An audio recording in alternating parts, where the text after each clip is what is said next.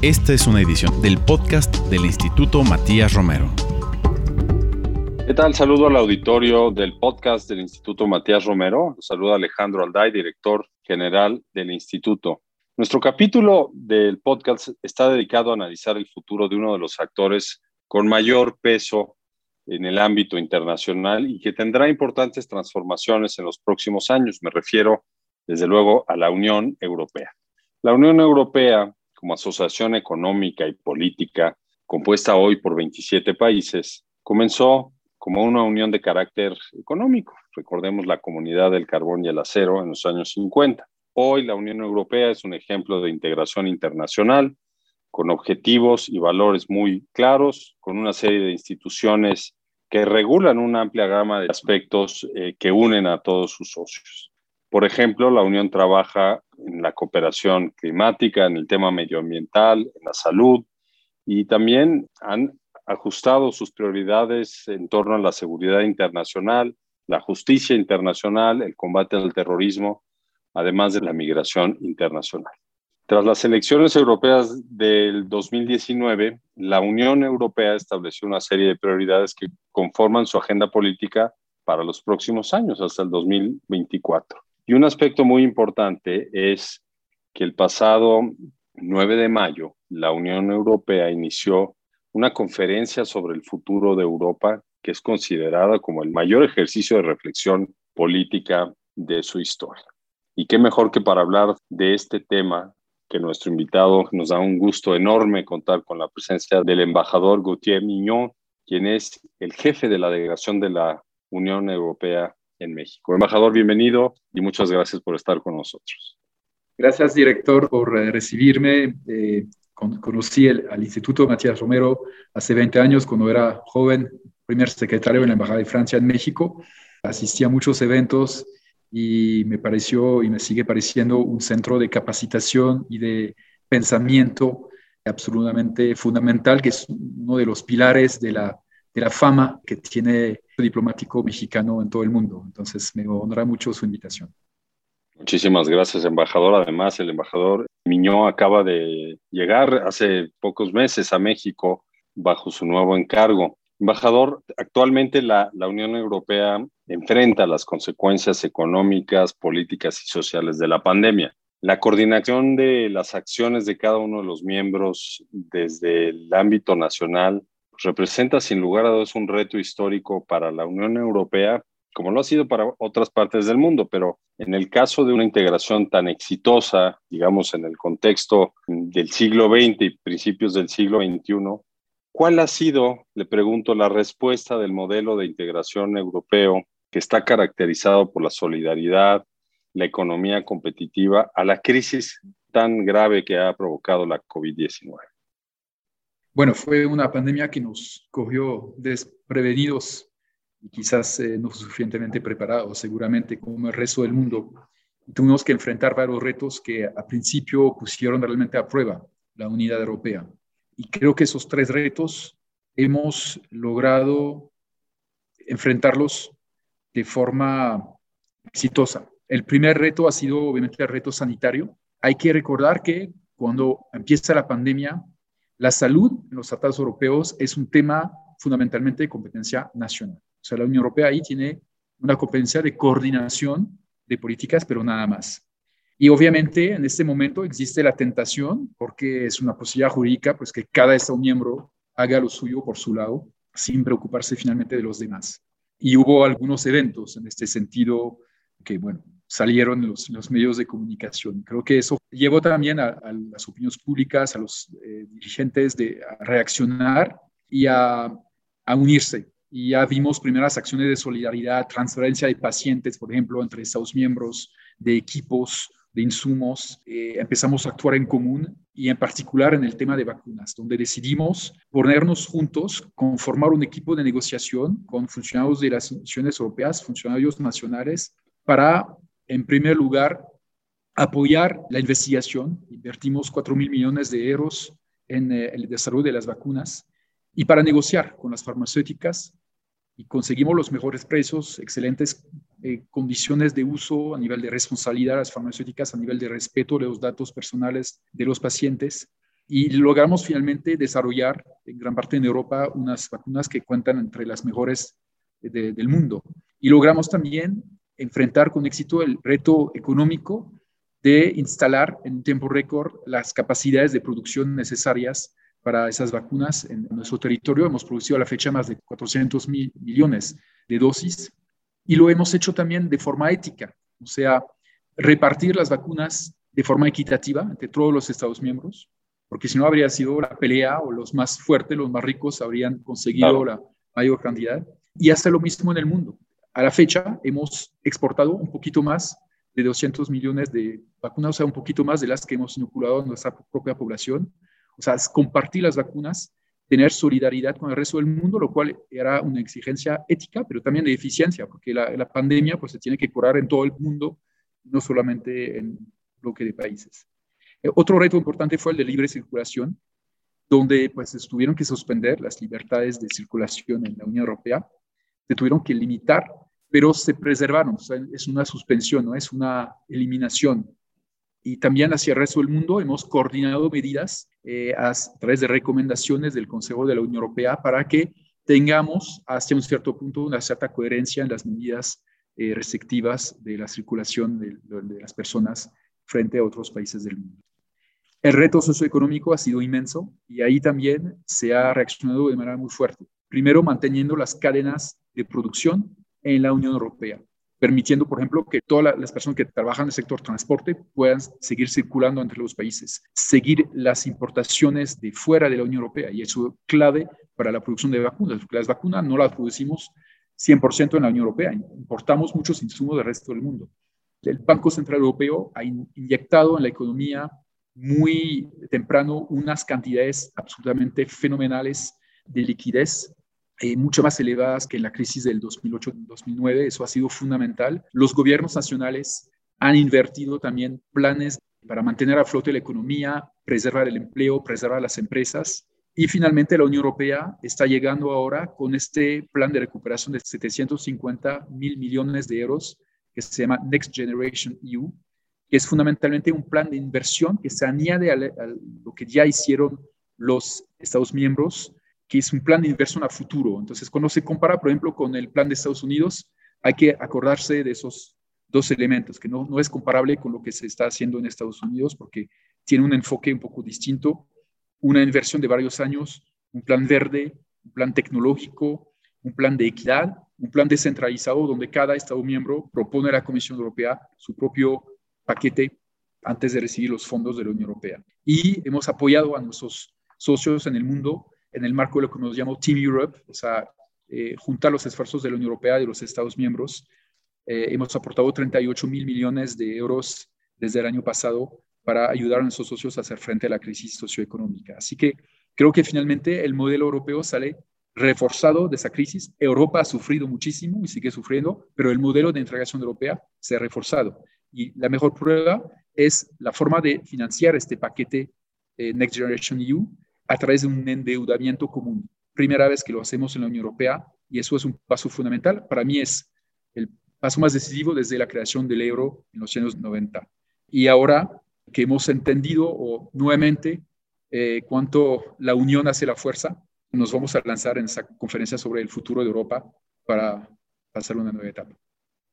Muchas gracias, embajador. Qué interesante. Ahora hablaremos sobre esa conferencia un poco más adelante, pero yo quiero resaltar algo que se mencionaba. La Unión Europea tiene una serie de instituciones muy robustas que permiten pues la gobernanza a nivel interno, pero también permiten que la Unión Europea participe con sus socios, que promueva la cooperación internacional. Y acabamos de ver varios ejemplos que señaló el señor embajador sobre cómo enfrentaron la pandemia a partir de acciones en materia de salud, de libre circulación, con algunas pausas, desde luego, con eh, la capacidad de producción, importaciones y la inyección de fondos para la recuperación interna y también una parte importante para la cooperación internacional. Todo esto, pues lo que nos muestra es una solidez y una solidaridad también por parte de la Unión Europea frente al COVID en general. Pues yo le preguntaría, embajador, después de este escenario que tendremos que sobrepasar pronto la pandemia en un mundo post pandemia, ¿cómo se plantea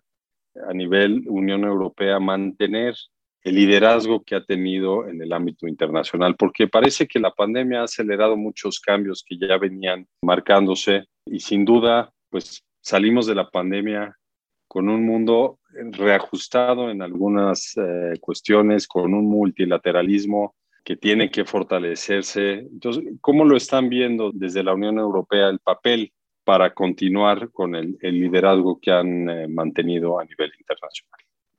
Pues yo creo que en esta crisis hemos visto los distintos tipos de liderazgos en el planeta. Ha sido una, una imagen bastante cruda del estado de la cooperación internacional. Algunos se han dirigido por el egoísmo nacional. Entre los mejores en producir las vacunas, pues qué bueno para nosotros, nos quedamos con todas y los demás pues veremos después.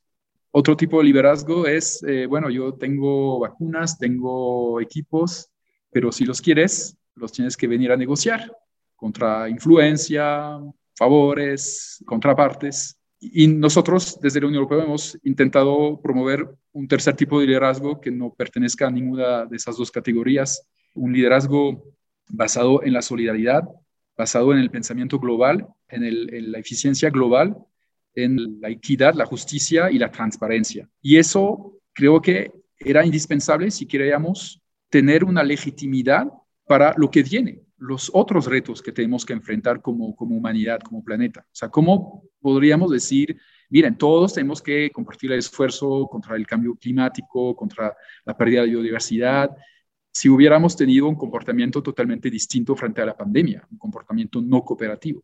Entonces, yo creo que ahí hay un test, una prueba de coherencia y que logramos pasar, afortunadamente. Entonces, yo creo que salimos con una legitimidad fortalecida, pero obviamente el liderazgo en primer lugar, no, creo en un liderazgo único, necesitamos liderazgos en el plural y necesitamos impulso de, de varios aliados, de varios socios. Entonces, ahí eh, lo que queremos hacer es hacer alianzas en eh, instituciones multilaterales como Naciones Unidas, como el G20, y llegar en particular a las grandes citas que nos esperan en los próximos meses, la COP del cambio climático, la COP sobre biodiversidad, con aliados, en todos los continentes para ayudarnos a jalar ese gran esfuerzo mundial que tenemos que hacer y hacer entender también a los que promovieron otros tipos de liderazgo que así no se va a lograr nada y que lo tenemos que hacer de otra manera, todos en una cooperación leal y eficiente.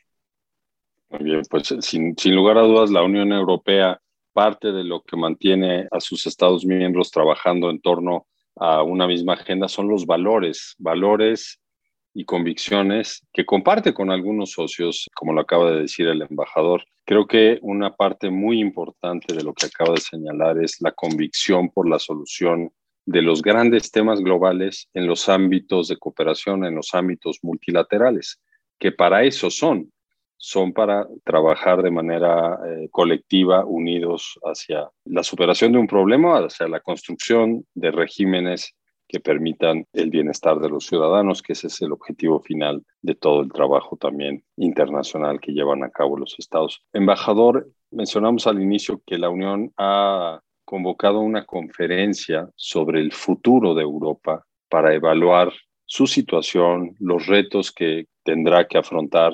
Hoy la Unión Europea tiene una agenda estratégica que está marcada hasta el 2024. ¿Cómo se vislumbra la Unión Europea en la siguiente década? ¿Qué nos podría compartir de las razones que motivaron esta gran reflexión interna?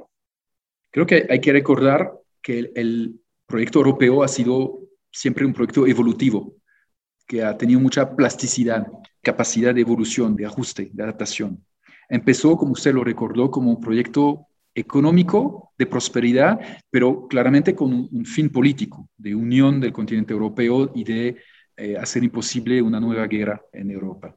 Luego, este proyecto se volvió en un eh, proyecto de oportunidades para los europeos. Pienso en particular en el programa Erasmus de movilidad académica, que se creó en los años 80, y eh, desde su creación casi 10 millones de, de europeos han podido estudiar en otros Estados miembros en el marco de este programa. En los años 90 se convirtió en un eh, proyecto, un vector de reunificación de Europa después de la caída del muro de Berlín. Y creo que es algo que la Unión Europea hizo bien de poder integrar esos nuevos países que salían de la dominación soviética.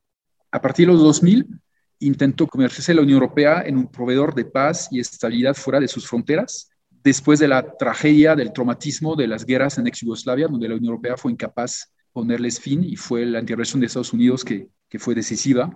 Y empezamos con dotarnos de los instrumentos para lanzar las primeras misiones de paz eh, civilo-militares fuera de nuestras fronteras.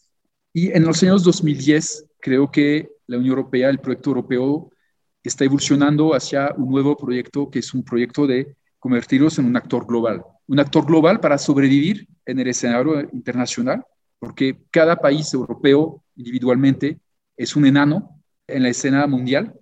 Alemania, que es el más grande, el más poblado, el más rico, es el 1% de la población mundial y el 4% del PIB mundial. O sea, sola Alemania no pesa mucho.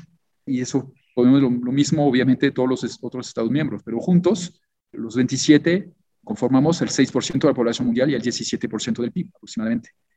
Y eh, actor global porque necesitamos hoy en día respuestas globales frente a los retos globales que la humanidad, que el planeta está enfrentando. Y por eso hemos decidido de dotarnos de los instrumentos de una potencia global y en particular de una diplomacia europea, y eso fue la creación del Servicio Europeo de Acción Exterior hace 10 años, para eh, fusionar un poco los distintos instrumentos que estaban dispersos y crear también una cultura diplomática común. Pues yo soy un ejemplo de eso. Vengo de un servicio diplomático nacional de Francia y ahora me integré como diplomático de la Unión Europea. Estoy aprendiendo de esta cultura, estoy aportando mi cultura diplomática nacional y así estamos pretendiendo construir una, pues una nueva cultura común.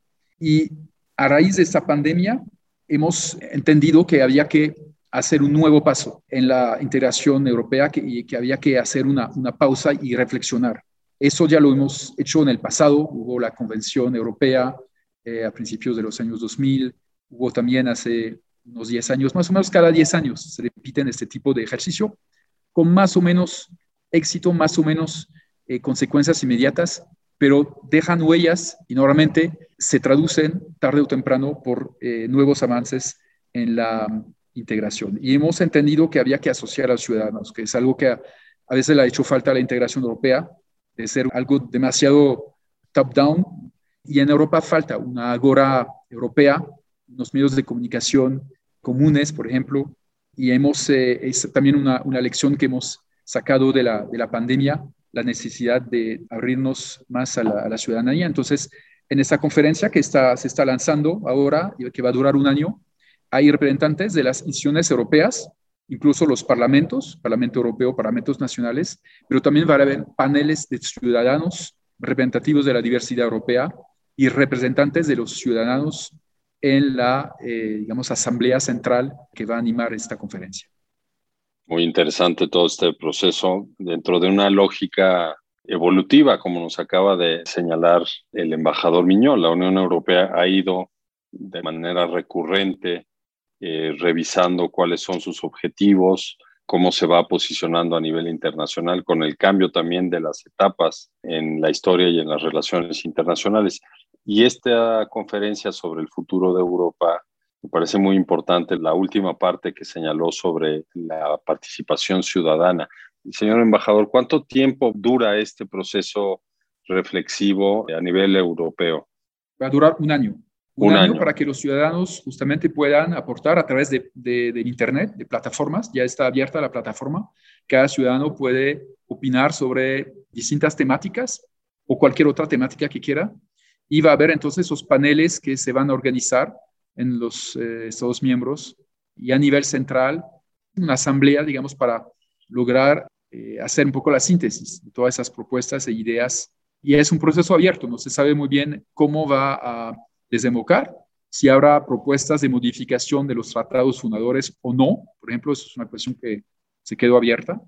No se excluye nada y la idea es que broten ideas y que los ciudadanos en particular puedan aportar porque eso ha sido una crítica recurrente a la integración europea, es de no hacerle suficientemente caso a los ciudadanos y que los ciudadanos a veces les cuesta percibir lo que son las políticas europeas y los que son los retos. Y creo que la pandemia nos hizo entender de forma mucho más concreta la importancia de Europa. Qué importante poner a disposición de la ciudadanía pues todo un proyecto para eh, recibir retroalimentación y además me gustaría resaltar la relevancia de tener este proceso reflexivo durante un año, después de un año tan difícil como ha sido el de, el de la pandemia, donde, pues, como sabemos todos, hubo pues, impactos muy fuertes en lo económico, en la salud, en lo social. Entonces, seguramente las sociedades de los países europeos pues tratarán de transmitir parte de lo que en su entorno se vivió para mejora del proyecto de Unión Europea. Embajador, una tercera serie de preguntas en torno a la Unión Europea tiene que ver con los socios estratégicos con los que cuenta actualmente. Tiene 10 socios estratégicos. Y me parece que sería interesante para el auditorio saber cómo elige la Unión Europea con quién asociarse bajo ciertas características que se engloban en una sociedad estratégica?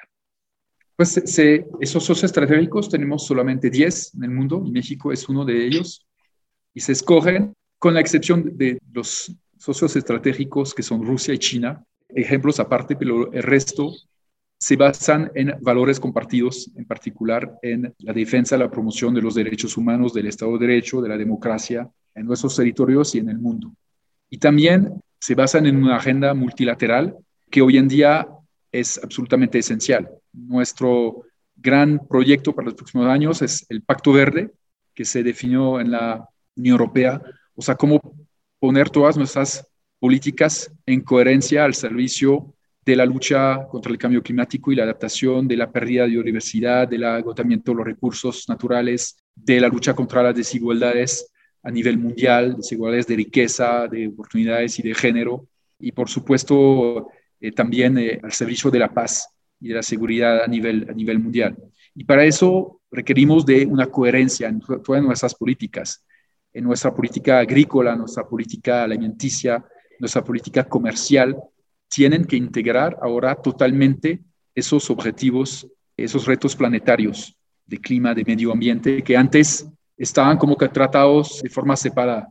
La política comercial tenía sus objetivos, básicamente aumentar el comercio a todo precio, y por otro lado había políticas de preservación del planeta, y no se hablaban esas dos políticas. Y hoy en día entendimos que la política comercial pues, se tiene que, de cierta forma, ajustar, subordinar a los retos eh, planetarios. Y lo que queremos volvernos finalmente es ser un laboratorio de desarrollo sostenible, mostrando que un nuevo modelo sostenible es posible. Y creo que con nuestros socios estratégicos es lo que buscamos, que lo hagamos juntos y que cada uno en su contexto distinto, histórico, eh, continental, de desarrollo, de, etapa eh, histórica, desarrolle su propio modelo sostenible, justamente, y de transición eh, hacia un, un, nuevo modelo más, más ecológico. Y eso creo que es el otro elemento que está al centro de nuestra asociación estratégica y un país como México, que tiene una, una influencia a nivel global, que inspira un respeto, inspira a muchos otros países, es un socio fundamental en, en, ese sentido. Y lo hemos visto en el tema de, las, de la lucha contra la pandemia y de la lucha contra el egoísmo de las vacunas, ¿no? La insistencia para poner a disposición de todos esos bienes comunes de la humanidad que son las vacunas. Eh, México ha sido líder junto con la Unión Europea en esa lucha. Entonces, eh, yo creo que es el ejemplo de lo que podemos hacer juntos en un futuro. Gracias, embajador. Usted acaba de, llegar recientemente, hace poco, a México como jefe de la delegación de la, de la Unión Europea en nuestro país. Y efectivamente, al ser México uno de estos socios de la Unión Europea, para nuestro auditorio, pues es importante recordar que tenemos un acuerdo negociado que pues le va a dar las bases de una relación renovada a esta asociación estratégica, coincidimos en, en la convicción por el multilateralismo. ¿Cómo pueden trabajar México y la Unión Europea en los próximos años frente a un escenario que, como lo hemos visto, ha ido cambiando? Usted mismo, al momento de reflexionar sobre este proceso evolutivo de la Unión Europea, esta necesidad de reflexionar junto a, a los ciudadanos de la Unión sobre los temas que van a ser eh, los más importantes para los próximos años para los países de la Unión, pero evidentemente serán parte también de las necesidades globales. ¿Cómo podemos continuar trabajando juntos frente a nuevos escenarios, frente a políticas, pues yo diría, de una cooperación con algunas reservas, como en el caso del acaparamiento de las vacunas? ¿Cómo lo están percibiendo desde la misión que usted encabeza? Pues yo creo que hay que liderar a través del ejemplo, o sea, mostrar el buen ejemplo haciendo la tarea a nivel interno y después extender la mano a todos los países del mundo, incluso los con quienes tenemos divergencias divergencias de modelo o divergencias de intereses y lograr acuerdos, ah, más allá de las diferencias ideológicas a veces que existen. Y eso creo que es muy importante a nivel de integración regional como a nivel de cooperación mundial. Y, ahí nuevamente un país como México es fundamental porque eh, nos permite jalar, en particular el resto de América Latina, pero más allá de América Latina, a otros eh, países emergentes o países menos desarrollados en el resto del mundo. Y el tema de la, de la inclusión social en particular es un tema absolutamente fundamental para el mundo de hoy, donde la Unión Europea tiene un modelo más avanzado que muchos otros países, pero eso no impide que tengamos hoy en día problemas de inclusión social también en el continente europeo. Y ahí lo que estamos ofreciendo es también compartir nuestra experiencia, aportar nuestros modelos, porque no todos los países europeos tienen exactamente el mismo modelo, y un modelo europeo global de economía social y mercado, pero que se declina de forma distinta en Europa, y ayudar a otros países como México a encontrar su propio modelo para tener más inclusión social. Ese esfuerzo Team Europe que realizamos durante la pandemia para ayudar a nuestros socios a enfrentar la crisis socioeconómica, lo queremos continuar a través de iniciativas conjuntas entre Unión Europea y Estados miembros y organismos financieros de la Unión Europea. Y los dos temas que hemos identificado en México son la recuperación verde y la inclusión social, la cohesión social, que sabemos además que es una gran prioridad del gobierno mexicano actual y ojalá podamos eh, acompañarlo en este camino para un poco salir del círculo vicioso que eh, se ve en, muchos países de América Latina en particular, que eh, le falta recursos al Estado pero le falta confianza también a los ciudadanos para dar más recursos, confiar más recursos a los poderes públicos. Entonces, eh, ya lograr que se puedan financiar más políticas públicas, sociales, de inclusión social, a través de una buena gestión que inspire confianza a los ciudadanos, porque la confianza es el pilar fundamental de la democracia y que podamos también exportar esos modelos de inclusión social hacia otras zonas, pienso en particular en América Central, que es una zona donde creo que juntos podemos proyectar también muchas influencias positivas.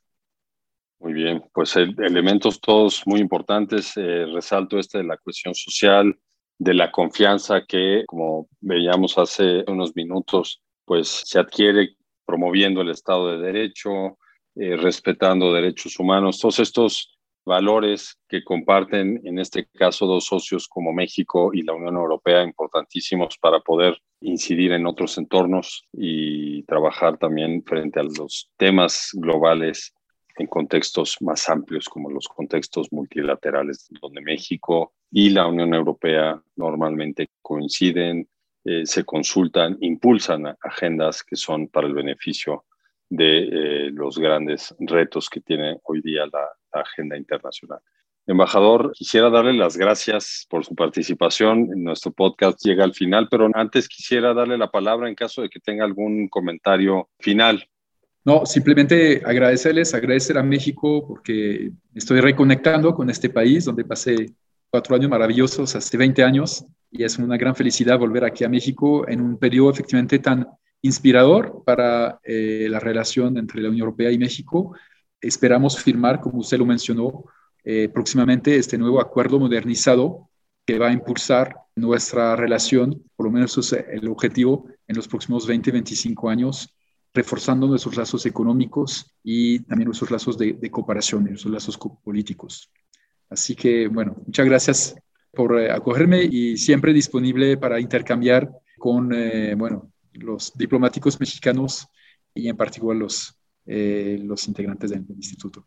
Pues muchas gracias, embajador. Le damos nuevamente la bienvenida 20 años después a México, el embajador Gautier Miñón, quien es el jefe de la delegación de la Unión Europea en México, quien nos ha compartido algunas reflexiones y algunos datos importantes sobre eh, la Unión Europea ante la pandemia y el escenario post pandemia, cómo lo van a llevar a cabo mediante un proceso amplio de reflexión con su ciudadanía. Muchísimas gracias y agradecemos especialmente a nuestro auditorio por su atención. Les invitamos a que nos escuchen a través de las plataformas Apple Podcast, Spotify y SoundCloud, así como en la página web y las redes sociales del Instituto Matías Romero. Agradezco finalmente a la producción de este capítulo a cargo de Saúl Juárez, Jorge Escamilla y Gilberto Díaz. Y me despido de ustedes desde el Instituto Matías Romero. Nos escuchamos en el próximo capítulo de nuestro podcast. Hasta pronto.